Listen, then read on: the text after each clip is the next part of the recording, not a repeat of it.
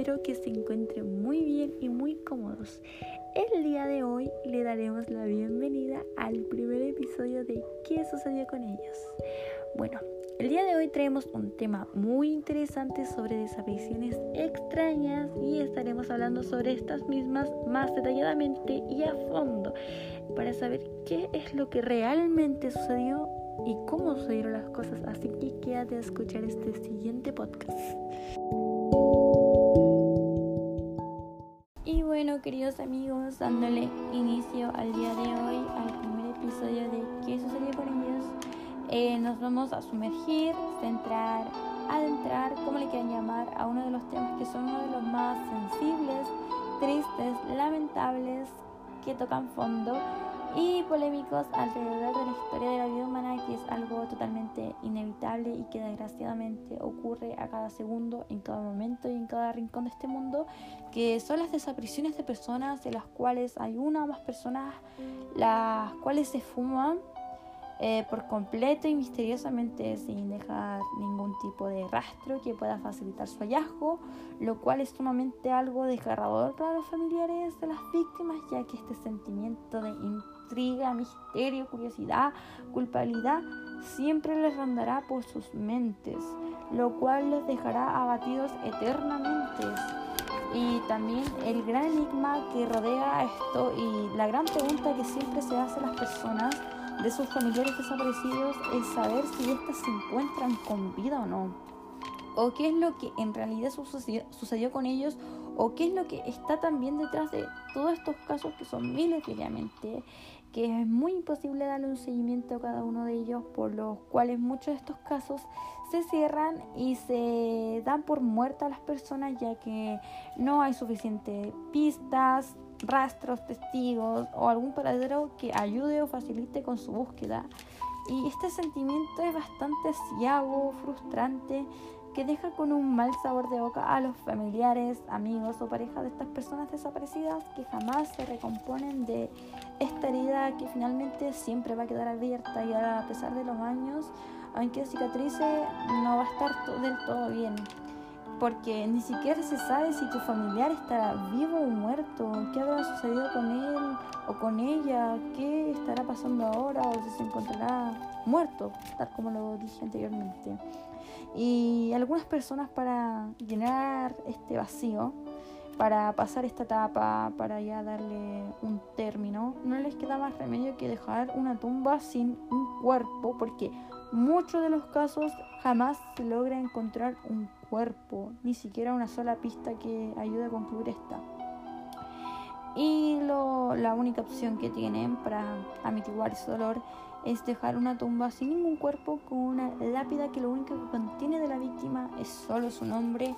Y ver esto, escuchar esto, es totalmente desgarrador, deprimente ya que día a día nosotros nos exponemos a que nosotros seamos la próxima víctima que desaparece misteriosamente o algún familiar y es algo desconcertante llegar a pensar eso y, y también el jamás encontrar el cuerpo de una persona, jamás darle un entierro digno, un funeral y etcétera. Entonces yo creo que las personas que han pasado por esto quedan con un gran enigma en su cabeza, en sus mentes. Hay gente que jamás se vuelve a recuperar de esta, de alguna pérdida familiar, de alguna pérdida de una amiga, un amigo.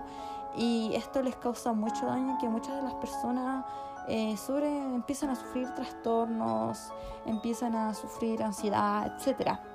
entonces, el día de hoy vamos a hablar sobre casos que son completamente eh, intrigantes, inusuales e increíbles de personas que desaparecieron.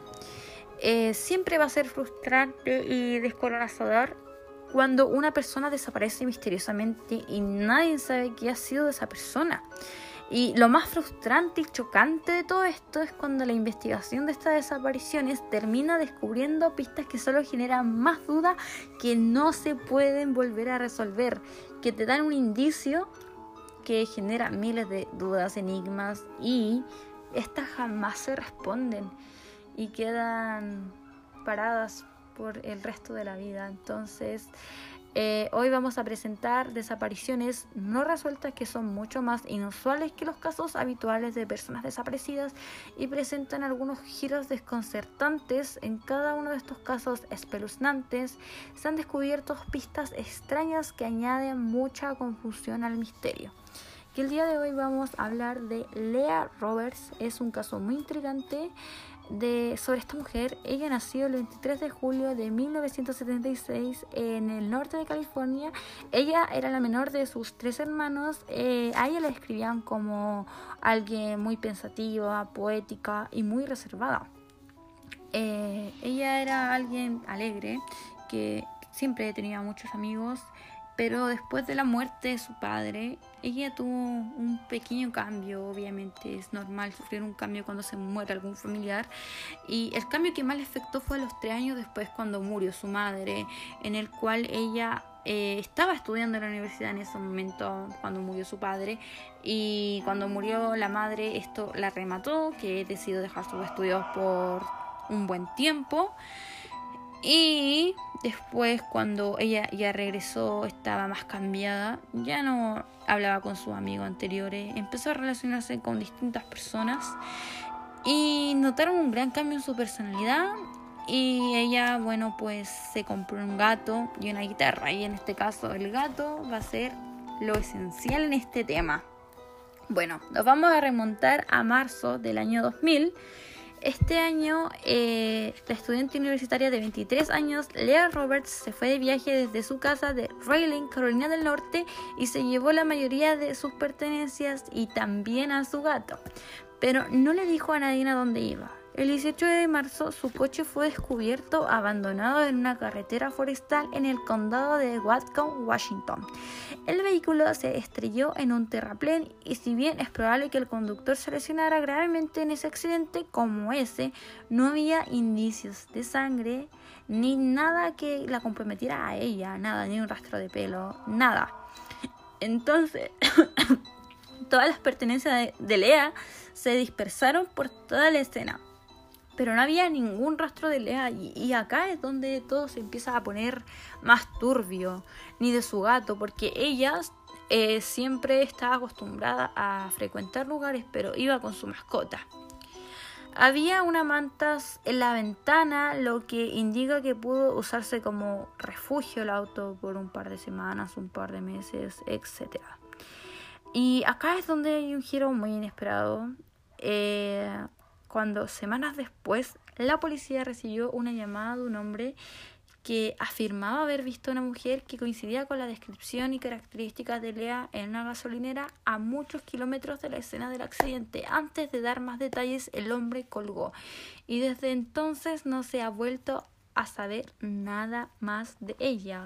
O sea, ningún rastro, ninguna pista y el auto en el cual ella habitaba eh, trataron de hacerle peritajes y absolutamente no había nada, nada de Lea, solamente se encontró unas jaulas, un poco de sus pertenencias, pero nada de ella, o sea, desapareció misteriosamente de la faz de la tierra. Entonces, este caso ha sido uno de los más llamativos a lo largo de los años.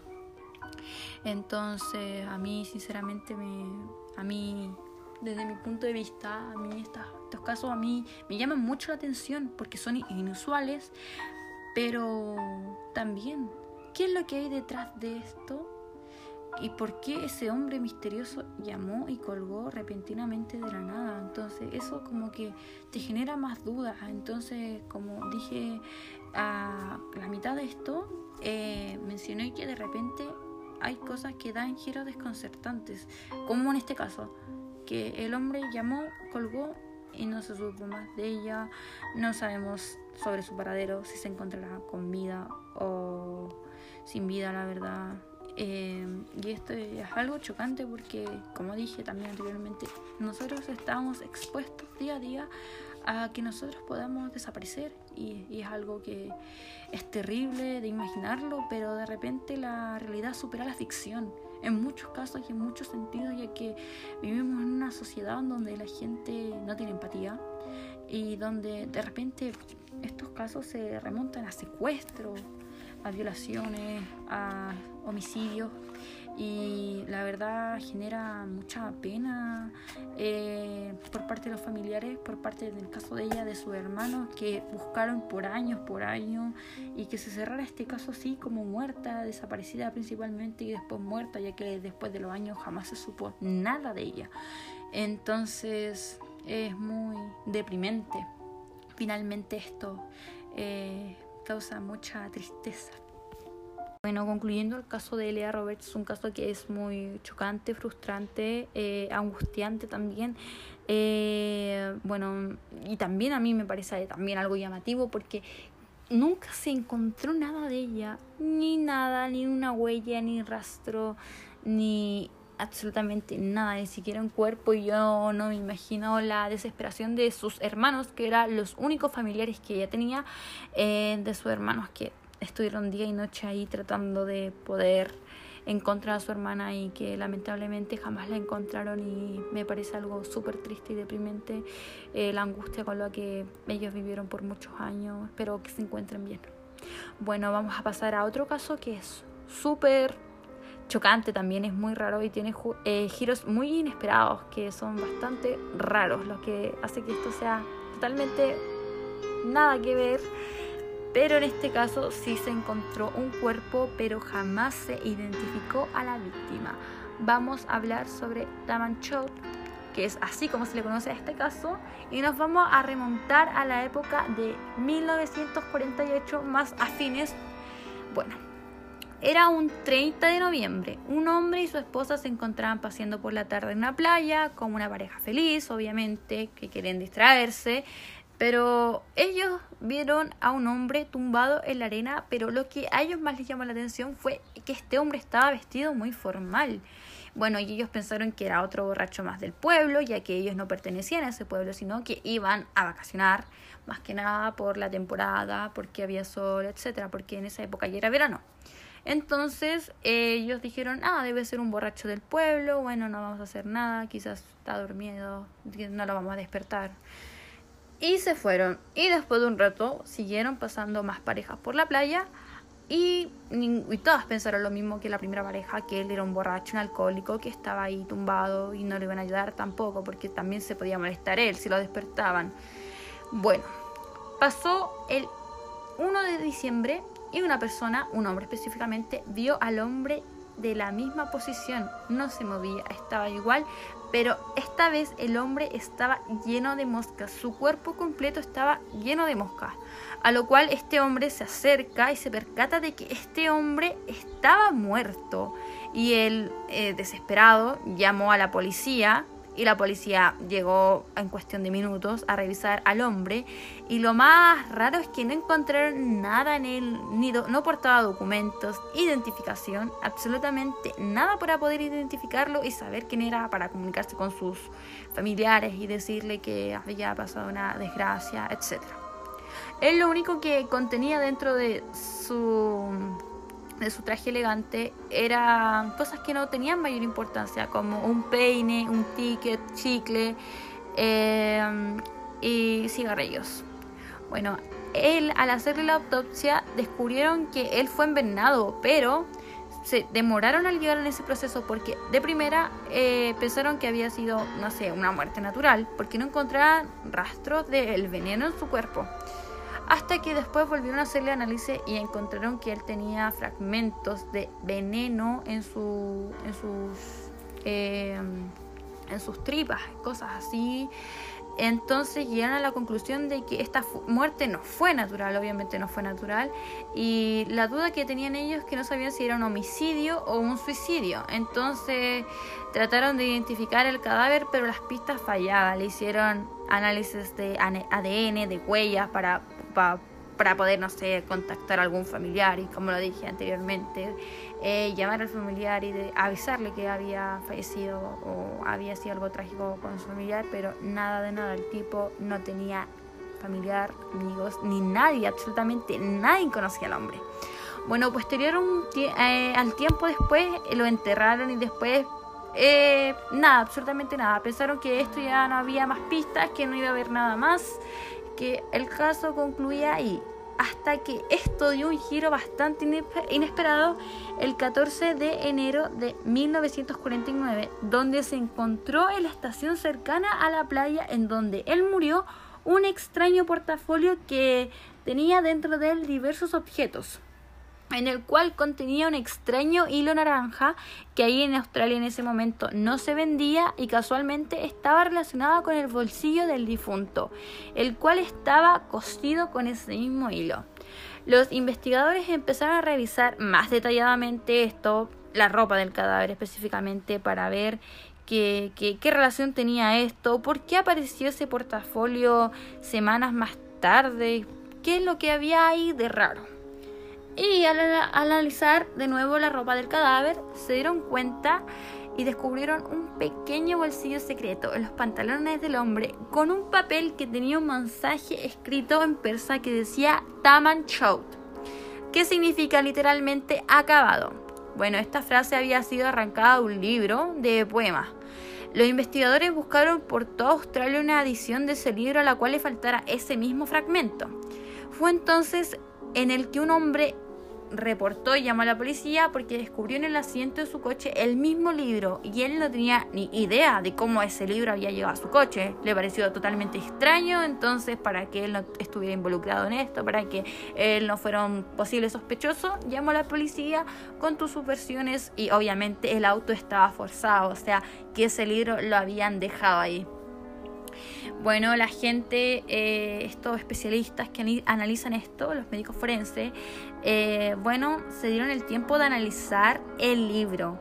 Y el libro tenía un mensaje en códigos, pero eran cinco códigos cinco palabras en los cuales ellos no pudieron resolver eso y convocaron a miles de personas que eran especialistas en esto, matemáticos eh, y cosas así. Pero estos matemáticos y estos diversos especialistas que habían ahí no lograron descifrar jamás las letras del mensaje y absolutamente nada que estaba involucrado con esto. Hasta que se pusieron a revisar esto más a fondo y descubrieron que en la parte atrás del libro contenía un número de teléfono el cual pertenecía a una ex enfermera que vivía cerca del lugar. Acá otro giro inesperado, en el cual se encontró el libro. Ella afirmó que este era su libro, pero ese libro se lo había regalado a un teniente del ejército hace más de 10 años. Ella afirmó que jamás tuvo un contacto reciente con ese teniente, pero aquí es donde vuelve otro giro inesperado en esta historia tan trágica. Eh, después de un tiempo apareció el teniente ahí, apareció en la misma playa, pero él llevaba su copia del mismo libro intacto, lo que realmente nos lleva a descartarlo de cualquier forma como un posible sospechoso. Y es aquí donde hay una teoría importante y que pensaron que era un espía soviético, ya que eran los primeros años de la Guerra Fría y la teoría tampoco parecía tan descabellada. Además, el muerto no fue encontrado en una zona eh, como en algún lugar eh, aleatorio. Estuvo, el, el, cuerpo fue encontrado eh, cerca de una base de la CIA, en donde habían secretos de misiles y cosas así. Y bueno, hasta el día de hoy el misterio de Taman Chout sigue sin resolverse. Nunca se ha sabido qué pasó con él, la identidad de ese misterioso hombre y su asesinato, porque esto es obvio que fue un asesinato, que fue alguien que lo quiso liquidar. Y bueno, quizás a lo mejor era un espía, no suena tan descabellado, o quizás era una venganza, realmente no sabemos. Pero lo que a mí me causa así como todo tan raro como que, ¿por qué no detuvieron a la enfermera, aunque ella no tuviera nada que ver con esto, porque el, el caballero, el teniente apareció con el libro de ella y ese libro estaba intacto. En cambio el libro que tenía ella era el que le habían arrancado la hoja. Pero tampoco hay que, por lo menos, echarle la culpa a alguien. Yo solamente saco mis teorías, mis conclusiones, etc. Pero es bastante raro este caso ya que jamás se supo nada de él. Y lo más extraño, que cada año en la tumba de este caballero ponían flores rojas y blancas. Cada año. Bueno, ya concluyendo estos casos de desapariciones, vamos a tocar un caso que es bastante eh, particular, que es bastante raro, que es el trío de Springfield, eh, donde desapareció una madre y su hija y una amiga de la hija y ocurrieron en circunstancias bastante extrañas y que realmente es inexplicable porque jamás se llenan los cuerpos de estas tres mujeres. Bueno, resulta que la madre se llamaba eh, Shirley Levitt, la hija se llamaba Susie y la amiga de la hija se llamaba Stacy McCall. Bueno, resulta que ellas desaparecieron misteriosamente de la casa, pero todas las pertenencias de ellas, personales, tarjetas, documentos, cartera, autos, estaban ahí. Y tampoco había signos de lucha, de forcejeo, nada, absolutamente nada, ni siquiera de un secuestro, de algo, nada.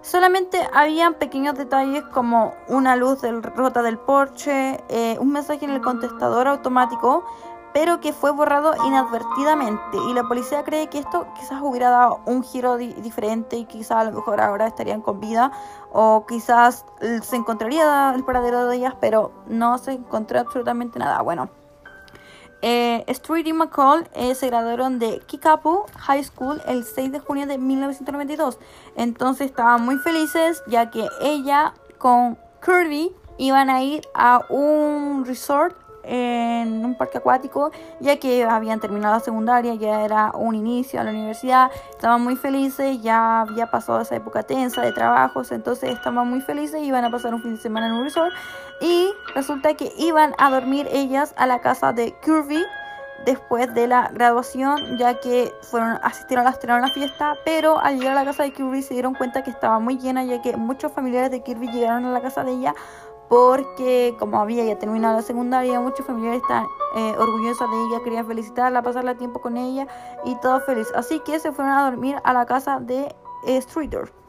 Y en la casa estaba la madre, Levitt estaba acostada viendo la tele y cuando de repente llegaron a las 2 de la madrugada, estas niñas por última vez fueron vistas en la madrugada del 7 de junio, cuando salían de las pocas fiestas de graduación a las que habían asistido, pero fueron a dejar a Kirby y después se fueron a la casa de eh.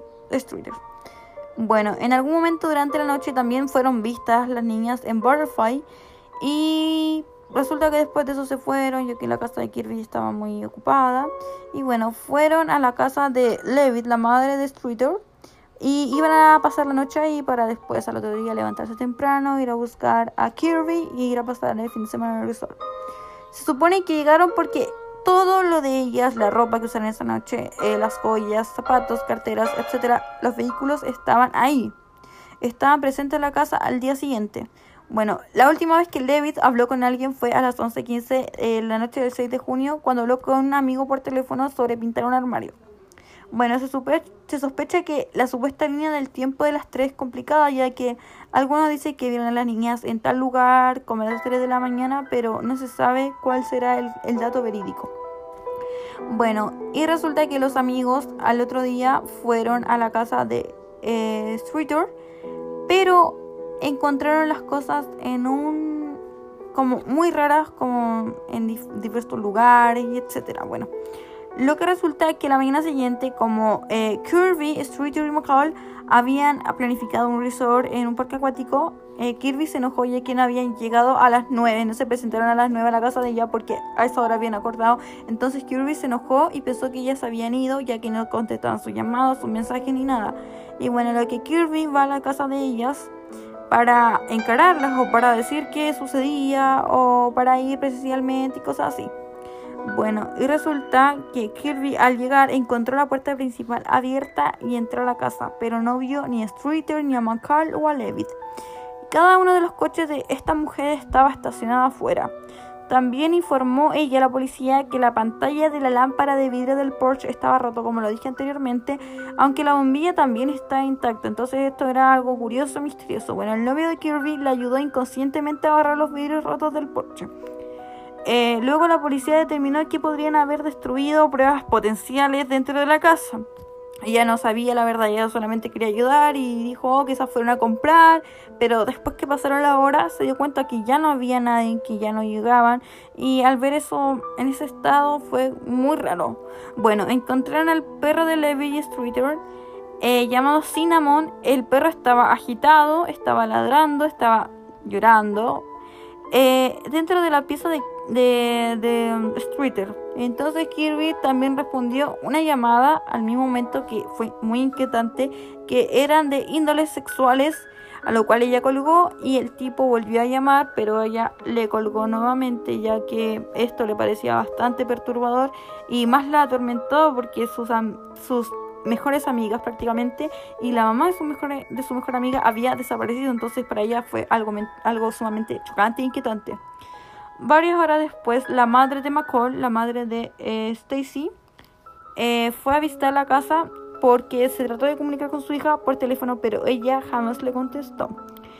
Ella notó que las carteras de las tres mujeres estaban puestas en el piso de la sala de estar, eh, algo súper raro porque no tendrían que por qué estar en el piso, o sea, las carteras estaban en la pieza de la niña, pero estaban ahí.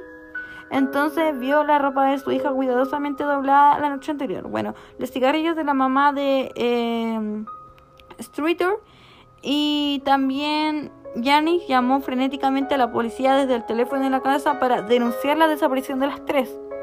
Después de la llamada, mientras revisaba el contestador automático, el teléfono escuchó un mensaje extraño, pero lo borró de la cinta sin darse cuenta. La policía estaba muy interesada en la llamada y creía que podría haber contenido una pista. Tampoco creía que estuviera relacionada con las bromas de Kirby recibido.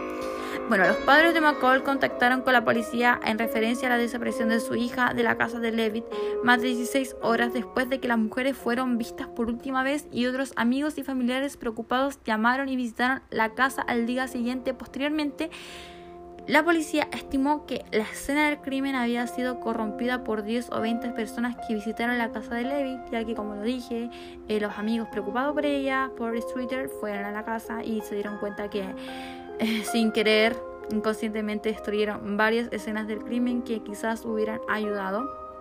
Bueno, a la llegada de los oficiales en la escena no se demostraban signos de lucha ni forcejeo, como lo mencioné, solamente la luz del, del Porsche rota. Bueno, la policía también notó que la cama de Levitt había sido utilizada y todos los bienes personales quedaron atrás, incluyendo cartera, dinero, autos, llaves, cigarrillos y el perro de la familia. Entonces, esto parecía muy, muy bastante raro. Bueno. Eh, acá hay un giro inesperado cuando el 31 de diciembre de 1992 un hombre llamó a la línea directa de los más buscados de Estados Unidos con información sobre las desapariciones de las mujeres, pero la llamada se desconectó cuando el operador de la centralita intentó contactarse con los investigadores de Springfield. La policía dijo que las personas que llamó tenían conocimiento principal de los secuestros y apeló públicamente al hombre para que los contactara, pero él jamás lo hizo y Levitt y Strutter fueron declaradas legalmente muertas en 1997. Sin embargo, sus archivos de casos todavía se archivan oficialmente desaparecidos. Y acá es donde hay algo bastante raro, que un hombre como lo dije, un hombre en 1997 que se llama Robert Cox, un secuestrador y ladrón convicto, afirmó que sabía que las mujeres habían sido asesinadas y que sus cuerpos nunca serían recuperados, ni su paradero ni sus restos han sido descubiertos. Bueno, eh, acá hay una teoría muy loca que dicen que enterraron el cuerpo de ellas en un hospital, antes de que fuera un hospital, antes era un estacionamiento, enterraron su cuerpo ahí en ese estacionamiento y luego de eso, bueno, se construyó un hospital encima de, del estacionamiento y bueno, es, es, donde dice que puede estar el rastro de estas mujeres, pero eh, fueron a investigar eh, policías, eh, agentes y no encontraron absolutamente nada. Y este caso es bastante misterioso ya que desaparecieron de formas muy extrañas en circunstancias bastante extrañas. Y lo que nos deja pensar mucho de que ni siquiera uno en su propia casa está segura, ya que si un tipo pudo entrar o una persona, no lo sé, puede hacerlo cualquiera y es lamentable, lamentable escuchar esto, lamentable ver, oír eso todo, ya que eh, uno empatiza y se pone a pensar de que, y si fuera yo o si fuera mi familia el día de mañana, entonces esto es algo bastante chocante y frustrante. Y, y perturba mucho, la verdad, es como no sé, inquietante. Bueno, y finalizando este tema que a mí me causa mucha pena, pero me llamativo porque siempre te queda la curiosidad de saber qué pasó con ella, qué pasó con su cuerpo, dónde se encontrará, dónde estará, estará viva, estará vivo, por qué desapareció, qué lo llevó a desaparecer porque eh, hay gente que desaparece por múltiples cosas porque de repente alguien los está amenazando, alguien les dice que los matará o que se tienen que alejar porque si no terminarán matando a tal persona, entonces por salvar a un ser querido, por salvar a un amigo, por salvarse a sí mismo, terminan desapareciendo para eh, huir de eso. O hay muchos casos en donde a la gente la secuestran para extorsiones, para pedir algún tipo de rescate, eh, o por miles de cosas, por matar gente psicópata, gente sociópata que secuestra a la gente. Y muchos de estos casos la mayoría sí se han encontrado cuerpos y en otros no. Entonces yo empatizo con la gente que ha pasado eso, que jamás ha visto el cuerpo de su familiar, que ha buscado una eternidad a su familiar pensando que lo encontrará con vida, porque esa esperanza jamás se pierde, aunque sea una simple ilusión, aunque el resto te diga, no va a aparecer con vida, si lo encuentras vas a estar muerto totalmente. Y es como la inocencia que tienen las personas porque tienen la esperanza todavía de encontrar a su ser querido, a su ser amado con vida para poder abrazarlo, decirlo, decirle cuánto lo extrañaron y, darle por última vez un abrazo y estar felices, pero muy pocos casos pasa eso, muy, muy, muy pocos casos. Y la mayoría de los casos jamás se encuentra el cuerpo o se encuentra muerto o mutilado o en distintas partes, porque igual hay muchos casos donde eh, la gente eh, mutila a sus víctimas, por ejemplo, hace tiempo atrás pasó un caso acá en Chile de un profesor que la pareja lo asesinó solamente para quedarse con su casa y lo mutiló, tiró su cuerpo al mar. Esto pasó en Valparaíso, eh, no recuerdo el nombre bien de este hombre, pero fue bastante trágico este caso y igual también uno más reciente de la niña que se llamaba Amber, que su madre, bueno, sabía que vivía con un asesino psicópata y violador y permitió, le abrió las puertas de su casa y lo que terminó eso haciendo fue en extinguir la vida de su hija.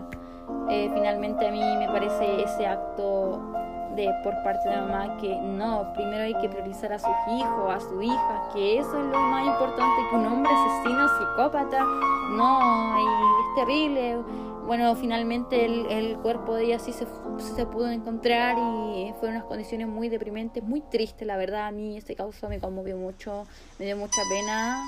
Eh, yo lloré porque uno no está esperado a ver eso no está esperada a, ese tipo de actos de gente que para mí está completamente loca, que obviamente tienen que tratarlas, encerrarlas en un manicomio, sinceramente, porque para llegar a hacer ese tipo de cosas debe estar bien loca la persona. Bueno, y resulta lo que voy yo, eh, pienso que eh, estamos expuestos día a día a ser nosotros la próxima persona que desaparece, ya que, como dije anteriormente, estamos en una sociedad donde estamos llenos de gente que es psicópata, eh, donde está obsesionada con ciertas personas, porque muchos de los casos que también he averiguado, hay, gente que se obsesiona con otras y las termina matando y desaparece los cuerpos para que jamás las encuentren, para que ellos no se vayan a la cárcel o ellas, porque así como hay casos de hombres, también hay de mujeres, entonces, wow, yo quedo sorprendida realmente porque yo no me espero a ver esto, ojalá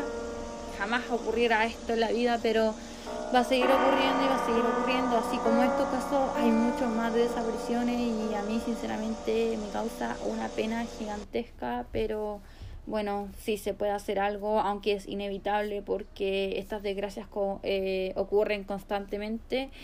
Eh, ojalá pudieran detenerse, pararse, porque el daño que le causan a muchas familias es irreparable.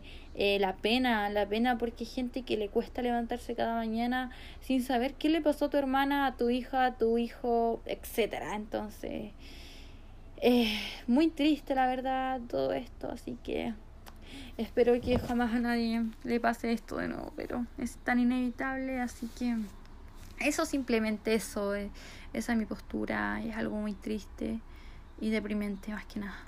Concluyendo esto, eh, nos damos cuenta que la realidad supera la ficción, pero en fin, muchísimas gracias por escuchar el episodio de hoy día. Espero que les haya gustado, que les haya encantado y los invito cordialmente a integrarse a la comunidad de auditores y un beso y un abrazo enorme y los espero en el próximo episodio para que sigan escuchando estos casos. Nos vemos, que tengan bonita semana y bonito día. Adiós.